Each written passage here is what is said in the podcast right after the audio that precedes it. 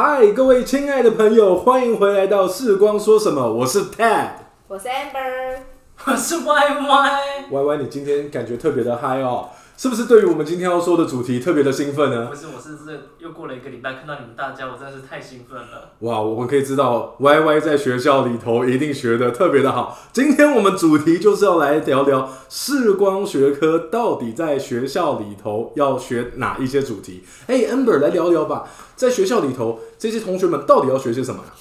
基本上呢，我们其实有三大主流科目。第一个的话就是视光学，就是验度数嘛，度数怎么验出来的。然后验出来的度数了之后，我们再会分为两个主流。第一个的话呢是隐形眼镜学，就是隐形眼镜原来戴在我的眼睛上，学问有很多，而不是只有我们随便去一个眼镜行说，哎，我要买三百五十度的隐形眼镜这样而已哦。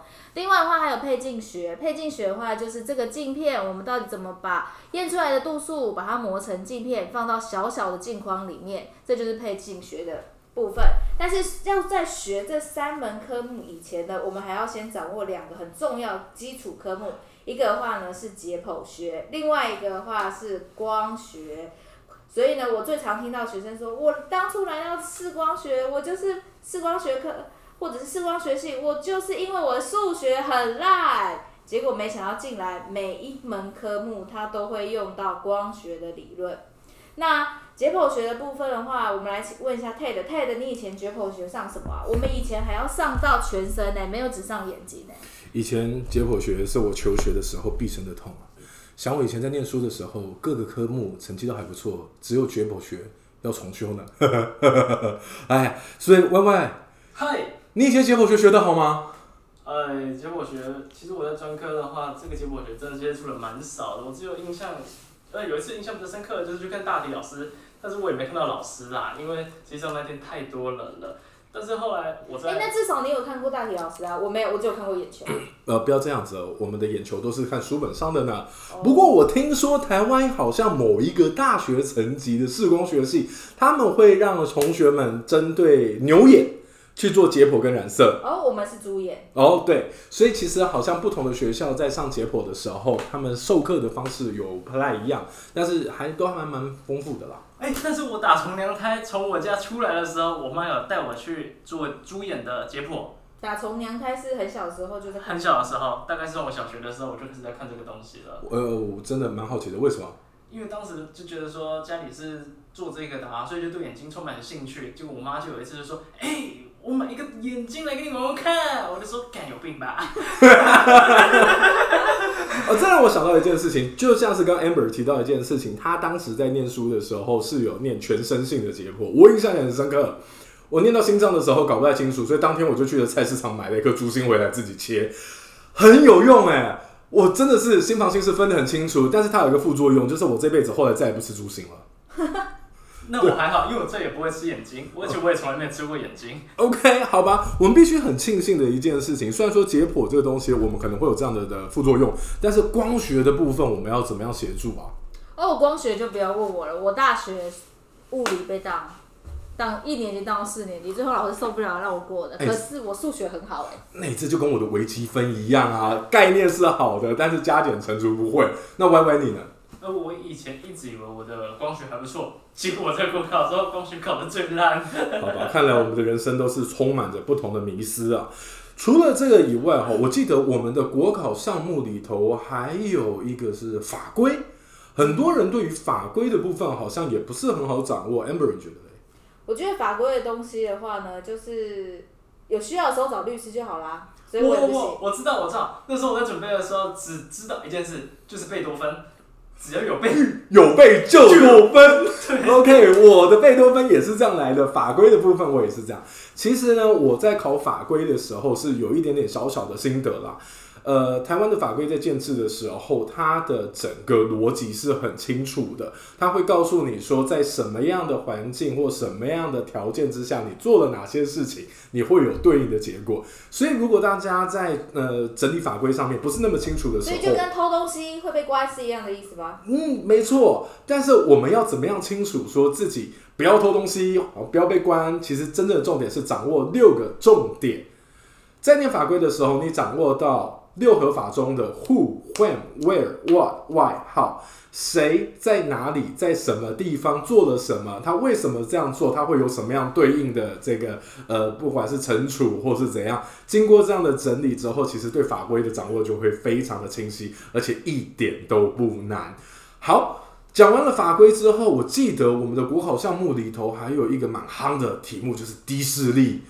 哦，，amber，哎，低视力的部分有什么可以跟大家分享？低视力的话，基本上就是看不到人在做的事情嘛，所以其实你就要去掌握的是，那这些看不到人，他到底应该是说不是看不到，而是他的视力没有那么好的人，他到底要如何在这个地方生存？所以我们就会常常看到什么导盲犬啊。对不对？可鲁摆拐杖啊，对，大概是这类的东西。所以其实主要的话在低视力，如果你把这些地方算起来的话，就是把这个地方读懂了，知道谁要对应要用什么样的辅具来帮助他的话，低视力我觉得还好。我觉得最难的应该是疾病学。哦，疾病这真的是很麻烦，因为呃，台湾的验光师一方面他并没有呃用药权，对，然后再来就是我们在呃药物的课程上面，我记得相对来说也是比较薄弱的。哎，之后我看我们开一个主题去聊一下，就是关于呃眼睛控制，然后戴上去或是一些用药的一些迷思好了。好啊，对的，好啊。说近视控制吗？喂，感觉是不错的一个主题我。觉得是 Y Y 的专业，不然他怎么突然有那么兴奋？对他突然嗨起来了，而且我跟你们讲，Y Y 的专业就是在近视管理 （so called myopia management）。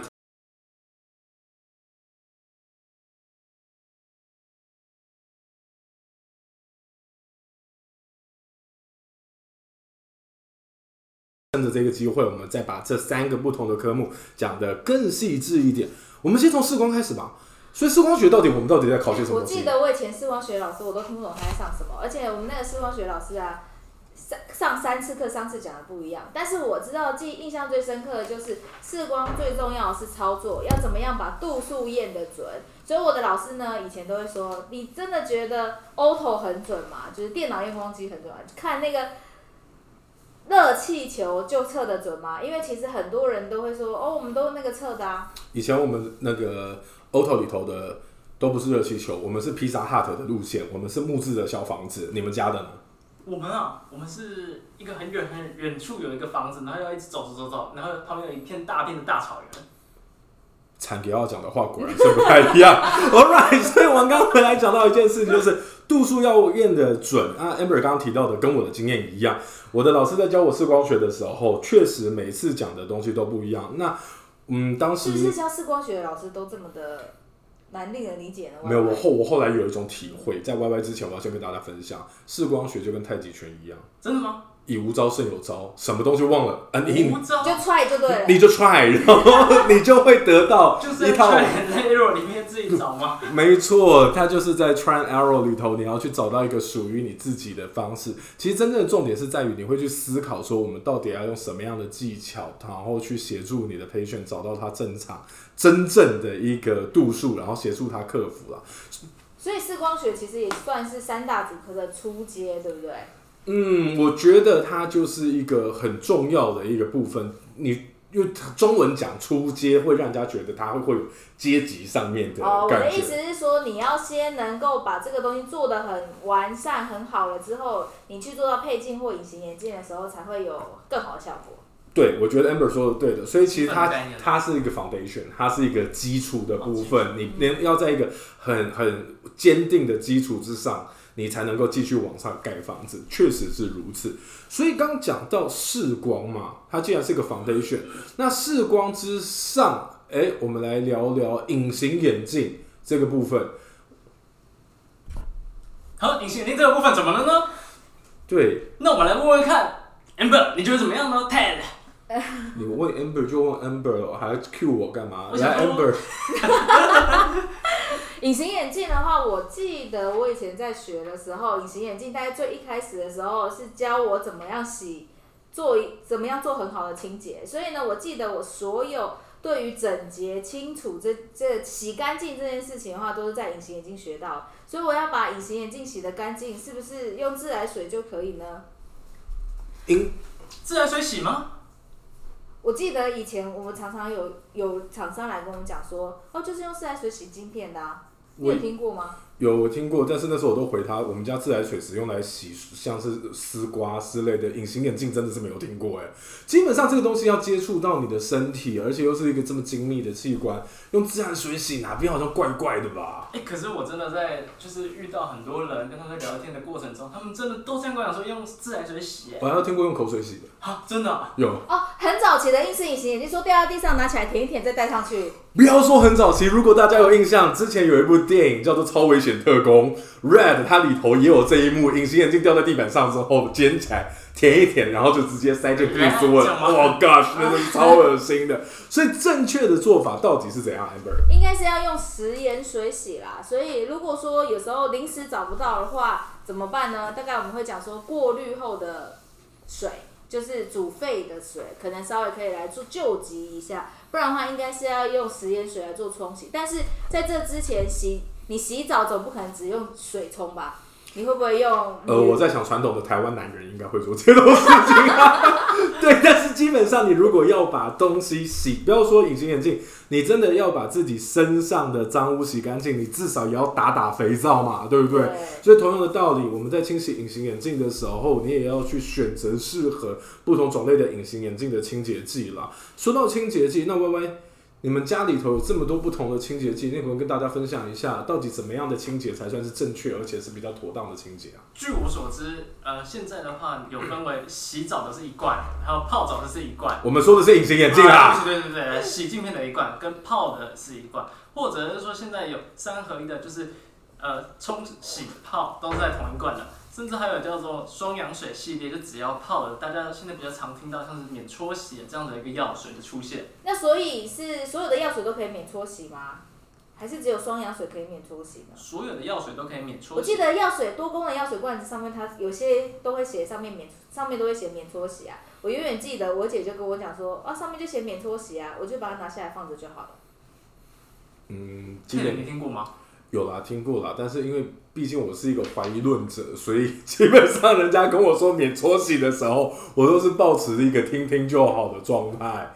对，那如果是你嘞？其实是我的话，我还是会想要再用洗洁水冲洗。就像我们洗好澡之后，我不可能只用洗清洁剂，呃，那个叫什么沐浴乳洗好之后就不冲水吧？我还是会有这个冲的这个。我就是跟你一模一样的想法。但是讲的是搓洗，所以就很像我们在洗澡的时候，你沐浴乳用在沐浴球上的话，你也会在身体搓来搓去，去角质的概念。没错，所以呢，其实我是这样子觉得，它虽然告诉我们免搓洗，但是基于呃，大家可以觉得我比较爱干净，讲好听一点，我自己还是会想办法稍微的搓一搓，保持说今天镜片上面的情节。嗯，隐形眼镜除了教这个以外，还会教我们怎么去评估，就很像在穿衣服，你一定会试穿衣服一样。我穿 L size 还是 M size 还是什么 size，我们还是要了解。就像鞋子，我们穿三十七、三十八、三十九，这些都还是要去尝试，而不是说真的你直接去眼镜店说，哎、我就是要买几度就好了。Amber 说的这个我非常非常有感，特别是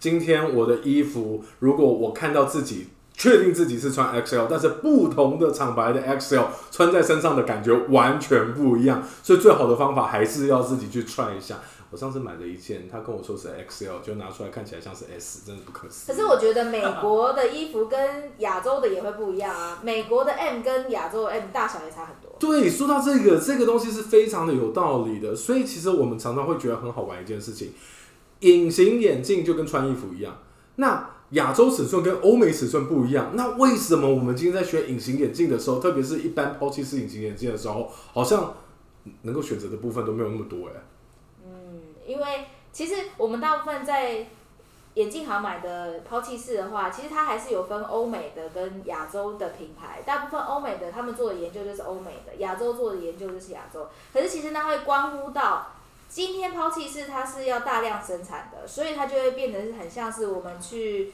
批发商厂买衣服的感觉一样，就是你 OK 的你带走，你不 OK 的你留下。我小时候都一直以为外国的月亮还是比较圆呢、外国的月亮比较圆，所以外国的隐形眼镜也比较远，也比较远。OK，所以其实讲到这个地方，或许下一次如果有听众朋友大家觉得很有趣的话，我们可以再针对隐形眼镜它的尺寸设计，还有其他不同相关的规格做一个新的一集。那刚刚我提到就是隐形眼镜，然后我们有提到呃视光学是要大家验得很清楚，然后一些基本的参数要验出来。我想到今天哦还有一个还有一些时间跟大家分享一下三大考科中的配镜学吧。配镜学哦，我永远只记得我一直磨模板磨到死，我应该毕生所磨的模板，在这个时间点就已经磨完了。我还记得那时候我师傅哦，就是神秘兮兮的把我带到那个加工室里头，然后从下面抽出，我要先讲不好意思，不是那个下面，是抽屉下面抽出一只又粗又大的一只锉刀，开始叫我疯狂的锉那个模板，一直锉，一直锉，一直锉，真的就跟 Amber 说的，就一直锉，一直锉，锉到死。哎，Y Y，你们家现在还是这个样子在做模板吗？我们早期的确是这样子啊，就是用这样子的方式一直搓，一直搓，搓搓搓搓搓搓搓的方式搓完一个镜片的形状。但是后来到了现在近期的话，其实也慢慢的有开始那种全自动的模制的机器出来，其实根本就不用再出模板了啦。所以我们就是被老师骗的。呃，但是老师都说这是基本功，不是吗？对我我我身为一个呃传统的台湾男性，保持着大家都很善良，我希望相信老师不要骗我。我但是回来讲到一件事情，不管今天是搓模板也好，或者是今天是全自动也好，其实配镜有一个非常重要的一件事情，就是要做的精准，因为镜片上面会有一个光学中心在。如果说今天这个光学中心完完全全做歪的话，那镜片它本身就没有办法达到它需要的矫正效果。这还不是最严重的，有的时候我们知道镜片它的定位如果呃定位错了，它可能会因为光芯跟你的瞳孔呃它之间的错位，造成了所谓的临近效应。那不同的临近效应会带来不同的一些生理上的，不管是注意啊，或者是它可能会带来一些相关的副作用。Amber。在这个部分，你觉得可以跟我们的听众朋友分享些什么？但这个的话，我觉得真的没有仪器的话，我们也不会知道。不过有临近的话，基本上你会出现到，可能你会发现，突然有车子来的时候，你没有注意到这个车子。等等等等等，你们刚刚说的临近是什么东西啊？Hello，大家，你们大家讲那么开心，我却不知道这临近是什么东西。临临近，它根据定义的话，就是光学在一米外之后可以曲折多远，这是一个很数学的说法。也就是说，原本在我正前方的东西，透过临近的时候，它可能会跑到我的左边或右边。或上面或者是下面，对，原来是这个东西啊！哎呀，那你们刚刚讲的一个太复杂，我都听不太懂了。那不然这个样子，Y Y，如果是你，你会怎么样子分享给听众朋友呢？是我的话，我就会直接跟大家说，简单来说就是我们要在这个镜片呢，完完全全的对着我们的眼睛看东西出去那个小小的黑眼珠上，那就是我们要看东西最清楚的一个点啊！所以我们就是要照那个形状去制作。我觉得配镜还有一个很厉害的东西，就是我永远记得，常常会有人在分享说，这个人是远视一千八百度，但是镜片看起来很薄。所以我觉得配镜还有一个很大的重点是在于美观。完全正确，配镜学哦，真的是呃，美观是一个很重要的一点。所以呃，我记得台湾很多学校里头会把配镜。跟美观这两个东西结合在一起，有一些大专院校的这个科系里头，它会放了配镜的美学，邀请了一些业师来去分享，像是不同的品牌设计啦，啊，不同的镜片设计啦。但是回到刚刚我们提到这个镜片的美观度哦，哎，why？我们最常去做的这一种加工技术，使得镜片比较高度数的镜片，但是看起来变薄的，一般来说是什么？哎，据我所知，我听我家里面人讲，都说这个叫做折射率啦。但是我其实听到我就觉得，哦，听得好复杂。对于这个东西，简单来说就是越薄的镜片，大家可以戴起来越轻啦。可是这其实对于看东西出去的时候，其实也会有一些其他的效应出来，就是说也会影响到它到底适不适应啊，或者说它的光学设计上，这个镜面上面制作上的一个过程，也会有一些不同的不同的呃样式，会影响到每一个人。所以其实这个还是要跟专业的验光师做一个讨论，会比较清楚哦。那如果是折射率相同的情况之下呢？你是说折射率相同的情况下是要做弯度吗？除了弯度之外，我们还有什么样的做法？削边做小一点。削边就是它。我们其实在加工上面的时候，有一个技巧叫做 cutting edge。cutting edge 这个做法，它其实是将我们的镜片，特别是它两侧。呃，我们说近视越高，它两侧就会越薄。我们会想办法把它两侧的这个边缘截切掉，所以在我们的视觉效果上面来说，看起来它会比较薄。那这样子是不是要配选择小一点的镜框啊？选择小一点的镜框是一个很不错的选择啊。但是前面我们有提到一件事情，就是说弯度。其实早期我们的镜片在选择的时候，我们会选择所谓的球面镜片。但随着科技的提升之后，我们现在可以把镜片的前弧慢慢放平，也就是弯度拉平，就形成了大家可能会听到的，就是非球面镜片。除了非球面以外，目前的科技还做到了双非球面。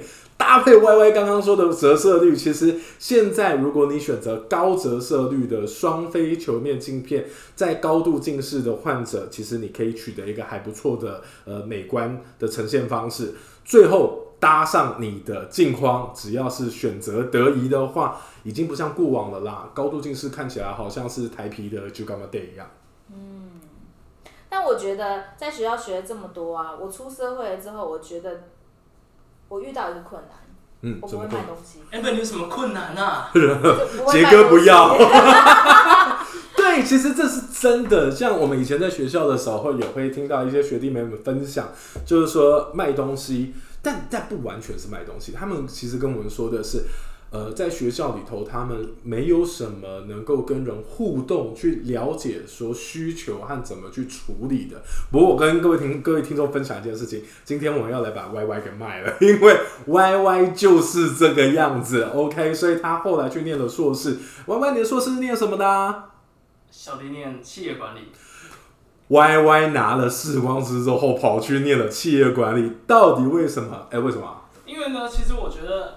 哎，什么东西都跟这个企业管理其实是有相关联性的，而且其实，在企业管理中，其实大家都很爱提的五管的东西。所谓五管，就是说它有分为生产、还有行销、跟研发、还有财务以及人资这五个部分。